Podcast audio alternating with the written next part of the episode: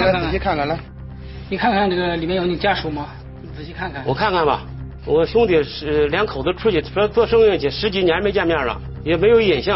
当时两口子走的时候，还扔下一个孩子，才一岁多，孩子苦啊，都十多年，没爹没娘，孩子太苦了。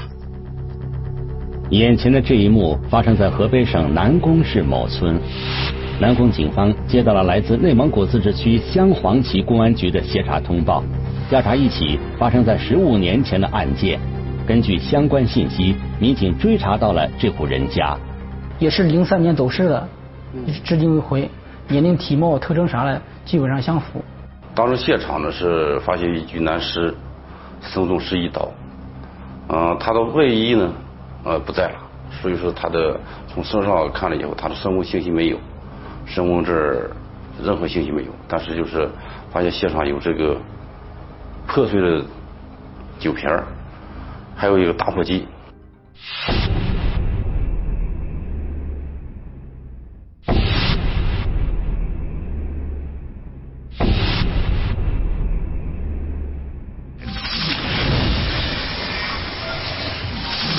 二零零三年十一月五日，一起命案打破了内蒙古自治区镶黄旗某村多年的平静。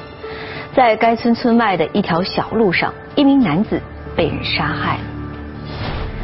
警方经过多年追查，认为死者很有可能是河北省南宫市某村失踪了多年的徐某豹。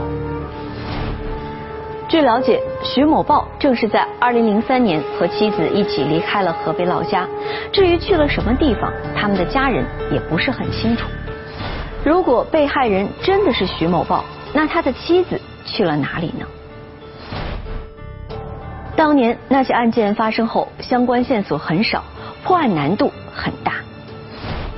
几经周折，镶黄旗警方凭借在案发现场发现的一个打火机，追查到了河北省南宫市。那么，被害人当时到底遭遇了什么？警方在调查时又遇到了哪些困难呢？聚焦一线，直击现场。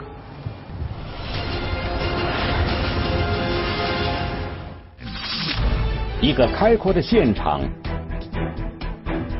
破碎的酒瓶，拖拉的痕迹，身份信息全无。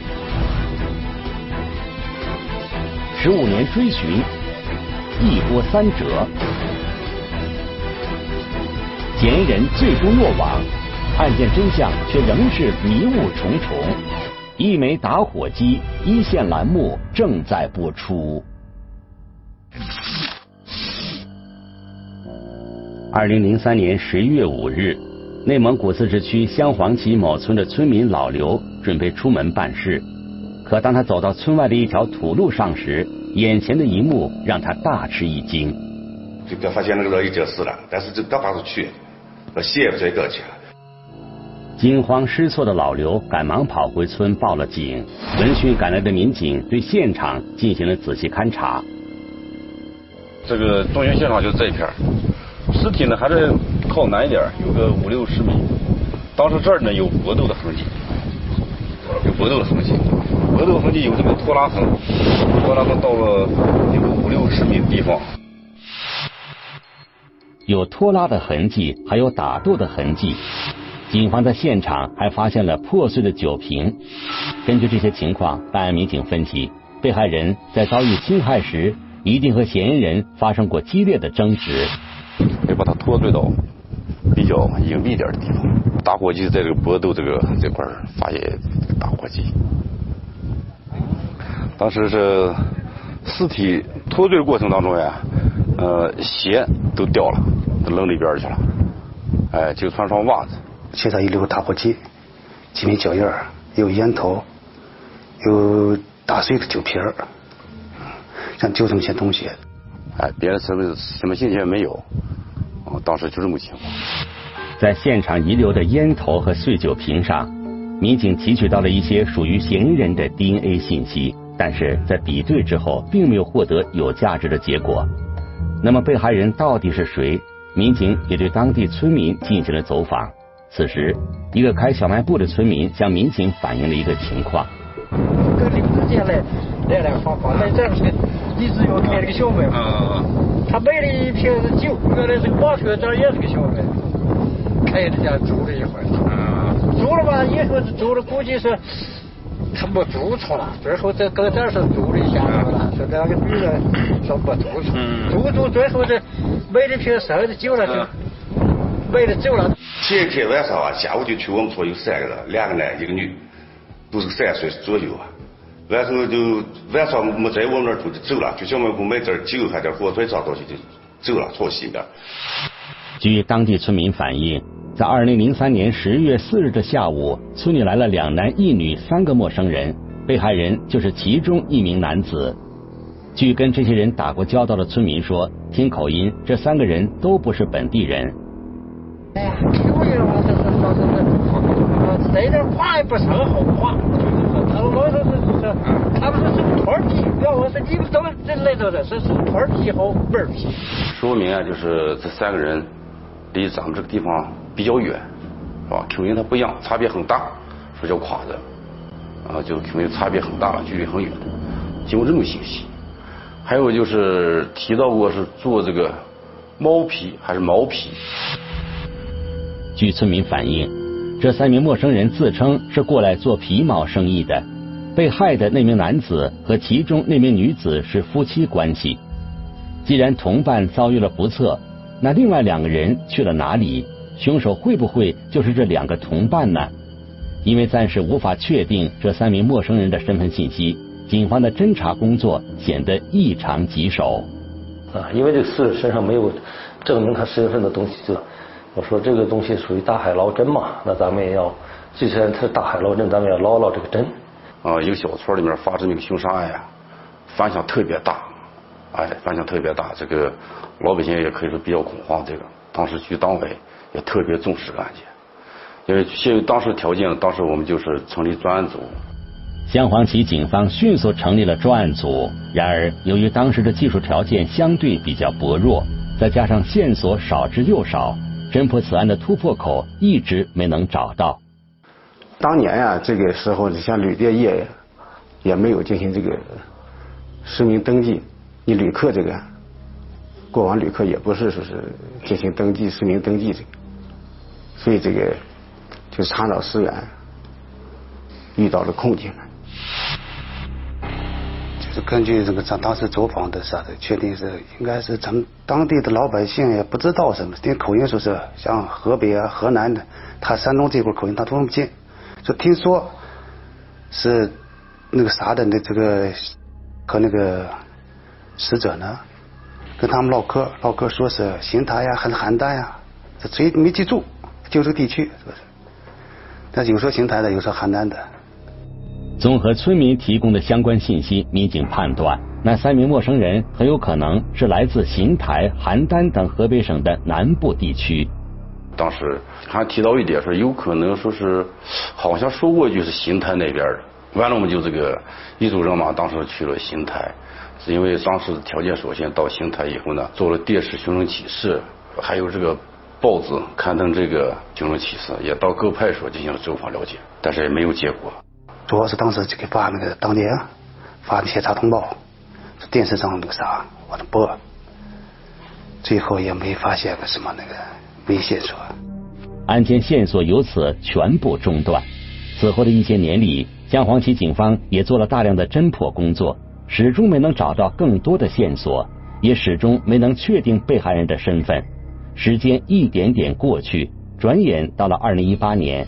这一年，当地警方再次把这起尘封的悬案拿了出来，确定为了命案攻坚的重点。把这个一八年呢，确定为全门公安机关命案攻坚年，要我们以后不惜一切代价，把过去以往的这些命案没有。破破掉的命案呢，要进行梳理，有条件的要全力以赴的破。这起命案已经整整的压到了这个全体公安民警的心里面，整整的已经压了有十五年了。然后通过各方面的研判呢，当时呀，就是确定死者身份可能是死者这个他的这个居住地吧，户籍地吧，可能在河南。嗯，完了以后呢，就是派一组侦查员，当时我也参与，到了河南，呃，从南到北走了一个遍，把这十二家系逐一排查，全部排查完了以后，还是没写错，也没那个，没确定了。原来，在分析了被害人的 DNA 信息之后，民警发现，被害人的家族成员很可能是生活在河南省某地的，因此。香黄旗警方在河南省做了大量工作，结果却让人失望。随后，侦办民警再次对案件的情况进行了梳理。最后，警方决定从现场遗留的物品下手展开侦查，力求找到案件侦办的突破口。综合分析，最后就从这个河北某品牌这个酒厂这个小纪念品这个打火机上面有字儿是它这个小礼品。当时考虑啊，我就考虑酒的销售半径相对他的衣服啊。腰子链要小得多，所以跟我的搭档就共同商量以后，确定从这个打火机的销售为突破口，哎，再寻查找十元。就是一个打一个打火机，咱们就是一个打火机，确定一下侦查，看行不行？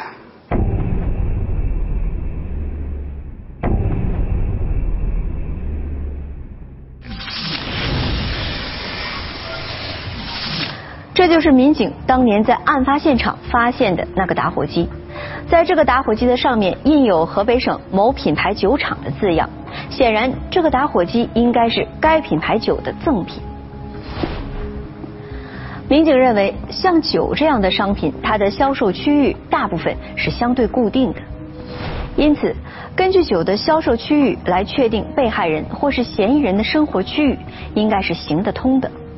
可是时间已经过去十多年了，警方还能够找到相关信息吗？果然，当民警赶到河北进行调查时，发现当年的那家酒厂已经发生了很大的变化，而且销售人员都换过好几批了。案件侦查的突破口到底在哪里呢？物是人非，当年销售人员异常难寻，费尽周折，层层否定，失踪人员终显现，他会是当年的被害人吗？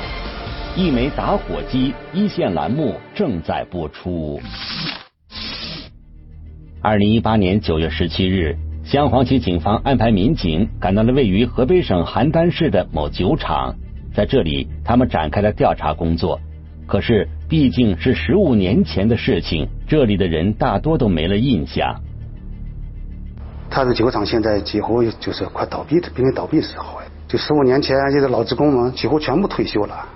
就这个博物馆里边有两个老同志，他给提供的那个这个酒厂这个酒，说咱们的生产量不大，可能就就附近的几个县、几个县和几个市，可能范围不大，但是具体的。啥具体的销到哪儿，他们也不清楚。经过多方打听，民警终于找到了一名当年在酒厂负责销售工作的老职工。此人向民警反映，当年附带有这种打火机的酒，主要销往了河北省的邢台市一带。于是，民警再次赶到邢台，展开了调查。人特别好，记记忆力特别好，在十五年前，谁谁谁，哎，这名字都记住了。记得谁谁谁销售这个酒。销售时间不长，不到一年半吧，就是在邢台是南宫市，这人在这儿是销酒，有点希望那种感觉。然后就继续进一步呢，再往下查到这个大户，再往细查呗。由于当时这一品牌的酒在河北省南宫市有多家经销商，所以民警就得一家一家进行走访。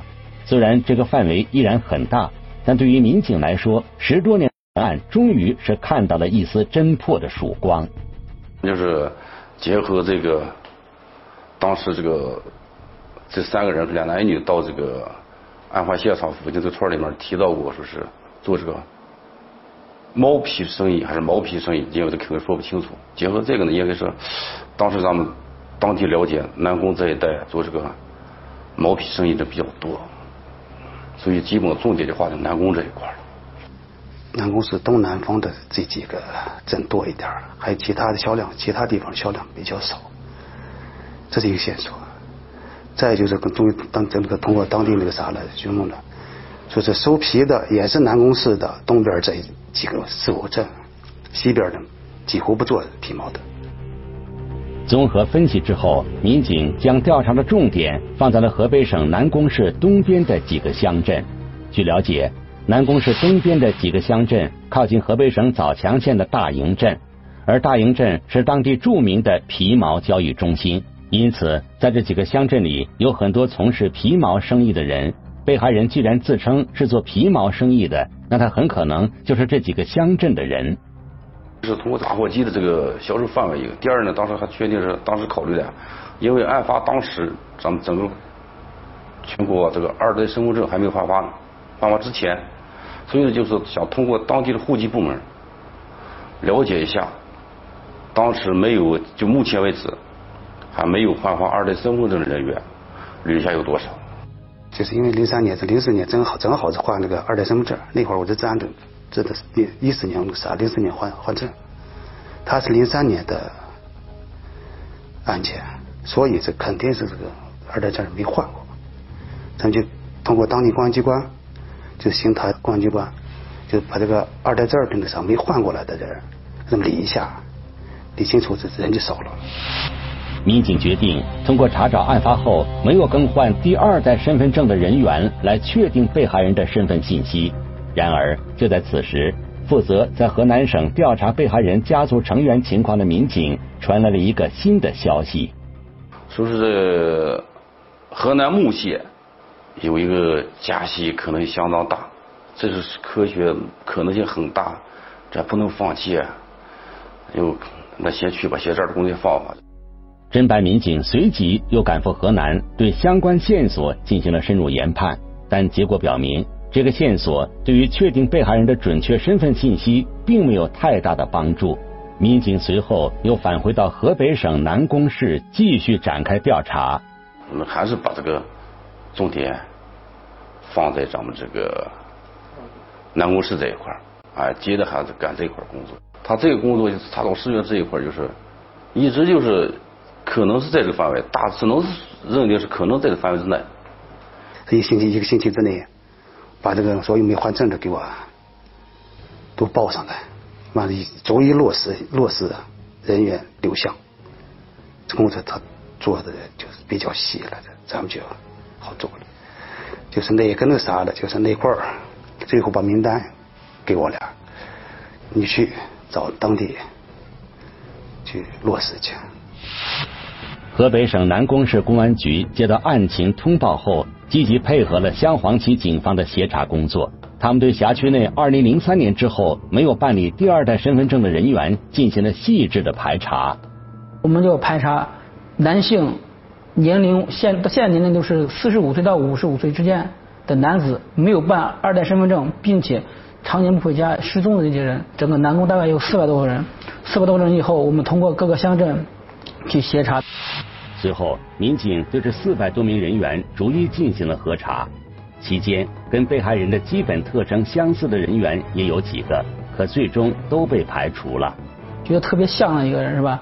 这是可能是受害人家属的，但是最后也不是。后来跑到这个南边乡的那个呃曹家寨村也有一个很相似的一个失踪人，后来确定也不是。最后又跑到了呃王道寨王道寨乡的南屯南头村当时也有个类似这种失踪人，男性呢，都年龄段挺相符的。到各个派出所进行走访了解，就是这些失踪人员，呃，找这个失踪人员所在这个村的支书，还有他们家属，对这个尸体进行辨认。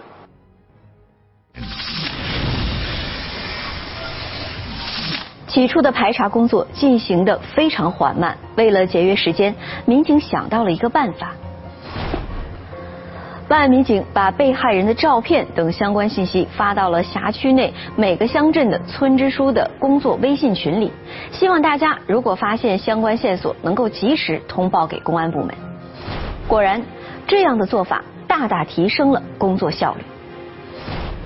与此同时，警方还在追查另外一个情况：当年和被害人在一起的另外两个人，如今身在何方呢？其中那名女子，在丈夫被害之后，是否也遭遇不测了呢？民警猜想了种种可能，所有问题只有在确认了被害人的身份之后，才能够最终得到答案。身份难以辨认，案情扑朔迷离。一则谎言被拆穿，真相初露端倪。一枚打火机，一线栏目正在播出。二零一八年十二月九日，办案民警接到了河北省南宫市明化镇某村村支书的电话，反映说被害人与本村失踪多年的村民徐某豹非常相似。明化镇过去屯村一个村民叫徐某庆来。他说这个死者可能是他弟弟，但是还不确定。但是我们听完这个信息以后，也是说赶紧去看看嘛。当时我拿过来让当时看照片，当时看了以后，还不知念头，一下就流泪了，这肯定做不了。再三问一下，他确实是。他俩一印证，你说这的操作，咱们一看那个，马上眼泪下来了。咱们知道这情，哎呀，这些有点眉目了。就经过再三确认以后，这个就是绝对不能报出是，就是这个那是他弟弟。经该村村民徐某庆辨认，被害人就是自己的弟弟徐某豹。为了进一步证实，警方还做了 DNA 进行验证。据徐某庆说，十多年来，他一直认为弟弟在外打工或做生意。期间，因为一直没有弟弟徐某豹的消息，还曾经多次外出寻找过，但后来实在是杳无音信，才最终放弃了查找。这次，徐某庆听别人说公安局在寻找失踪人员，他从村支书那里看到了案发现场的照片，才意识到弟弟是已经遇害了。受害人两口子，就是那孩子当时才一岁多点儿，不到两岁了还，你十五年不回家，就是不太现实。那这有什么情况的话，至少的话就得回来一下。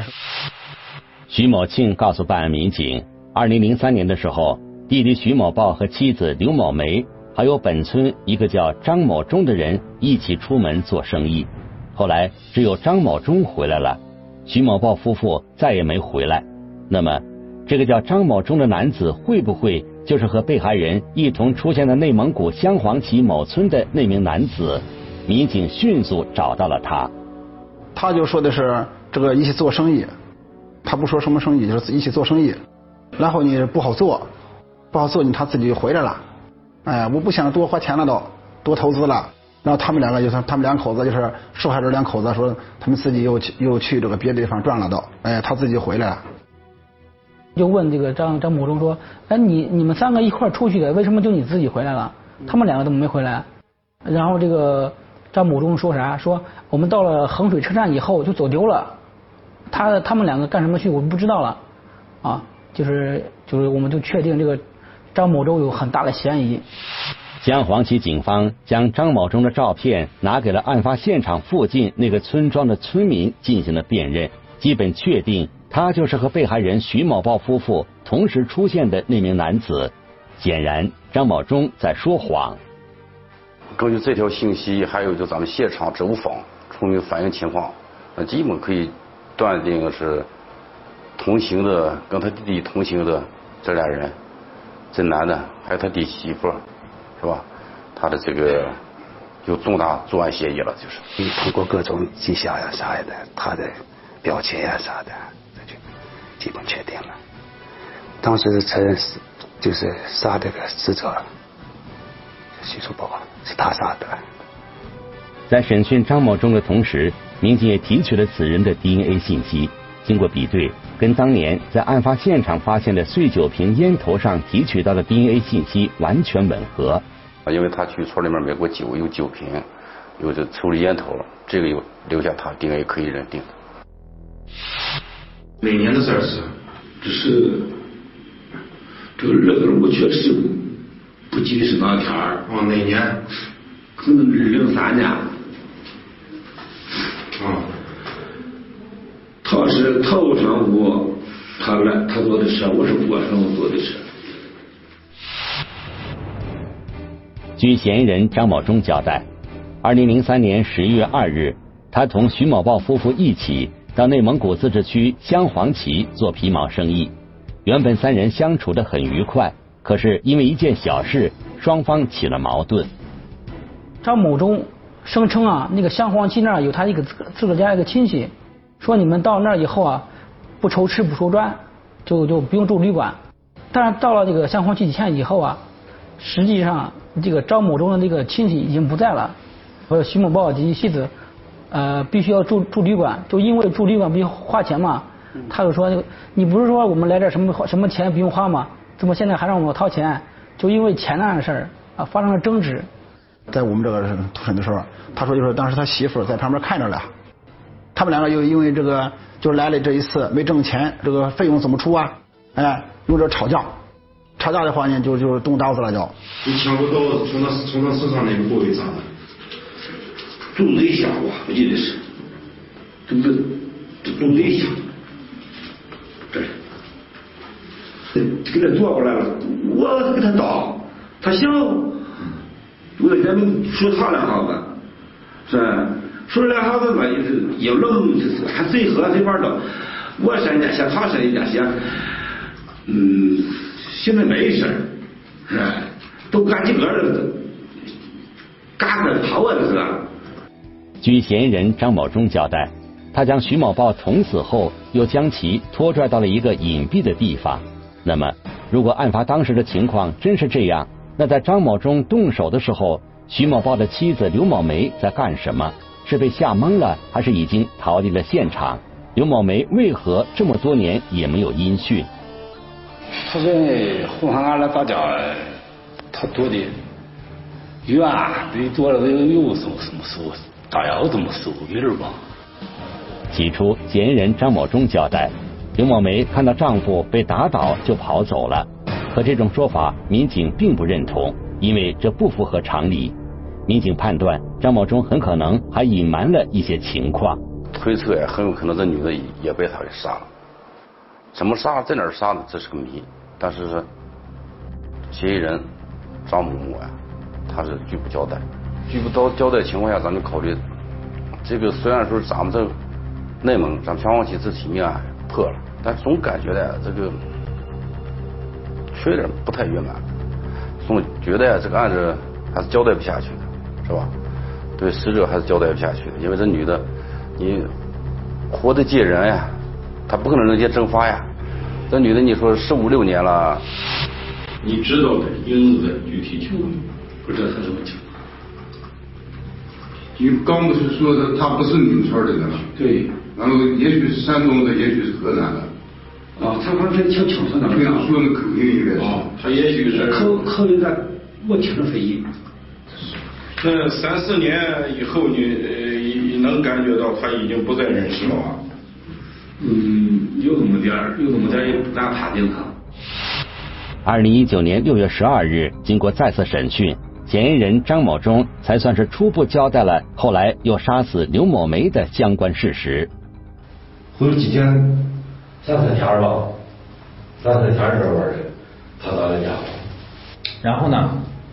然后他没事没说别的了，没说别的。他问你在哪？你说你在纸箱厂打工了。哎，然后就问他你在哪里？他就说他在重庆火车站上班的。是。那就第一次给你打电话的时候，他说你说你在石家庄了，他你你问他在哪？他说他在松林火车站卖早点了。啊。这都还说啥了？啊。还说啥了？没说啥。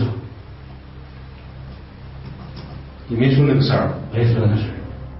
据张某忠交代，案发大约两个月后，他有一天突然接到了刘某梅的电话，这使他坐立不安。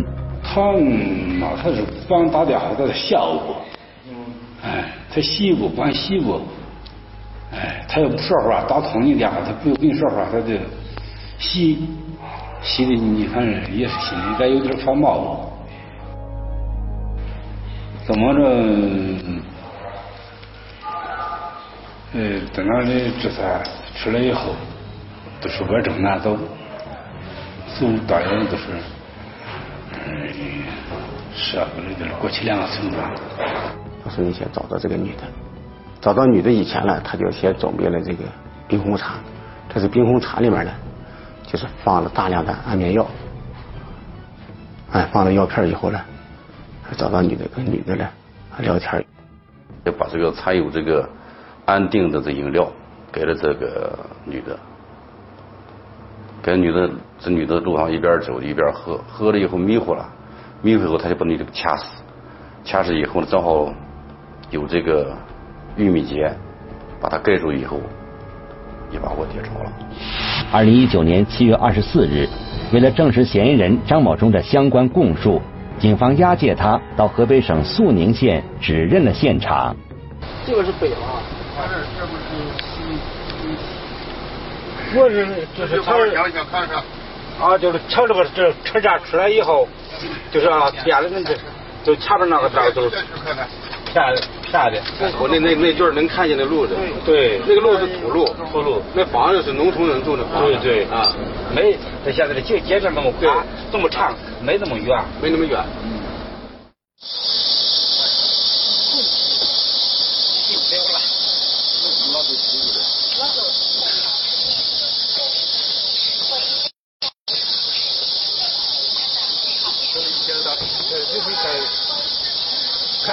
我开上车把你拉出去，进去咱们外面有秘密地方，咱去那转转，你看着有印象吗？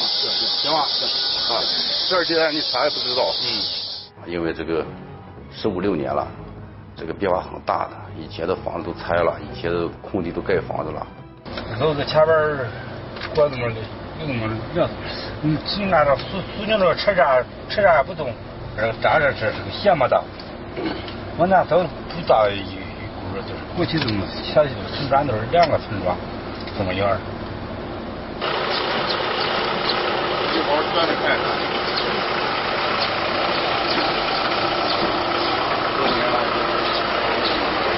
这个，这个，这个，这个。这儿有，就是这，哦，这个盖子。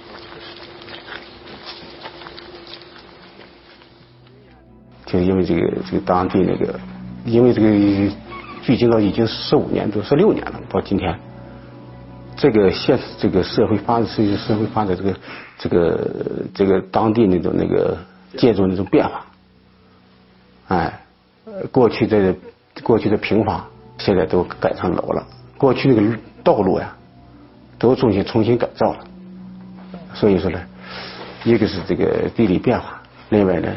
还有其他原因吗？这个现在这个案子这个还在进行这个进一步的侦查当中。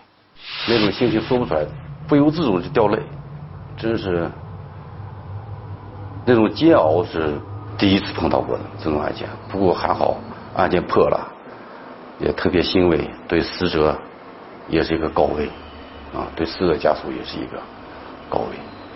法网恢恢，疏而不漏吧。十五年之后。终于还是把这个嫌疑人绳之以法了。一起线索很少的案件，几经波折，终于告破了。民警在案发现场提取到的打火机、烟头等物品，对案件的侦破起到了关键作用。当然，这也要归功于办案民警多年来锲而不舍的努力。目前，犯罪嫌疑人张某忠因涉嫌故意杀人罪已经被当地检察机关批准逮捕，案件进入司法程序。根据张某忠的供述，案件发生的诱因并不复杂，只是因为一件小事。如果当时双方能够冷静克制，悲剧就可以避免。当然，这只是张某忠自己的说法。案件的真正起因到底是什么呢？包括被害人徐某豹的妻子刘某梅，她是否真的被杀了？她又因何被杀害呢？这些问题目前除了嫌疑人的供述之外，还缺乏其他的证据来佐证，还需要警方的进一步侦查。如果您想了解更多的法治资讯，可以在微博或是微信中搜索“一线”，关注我们的官方账号。这里是一线，我是陆晨，明天同一时间再见。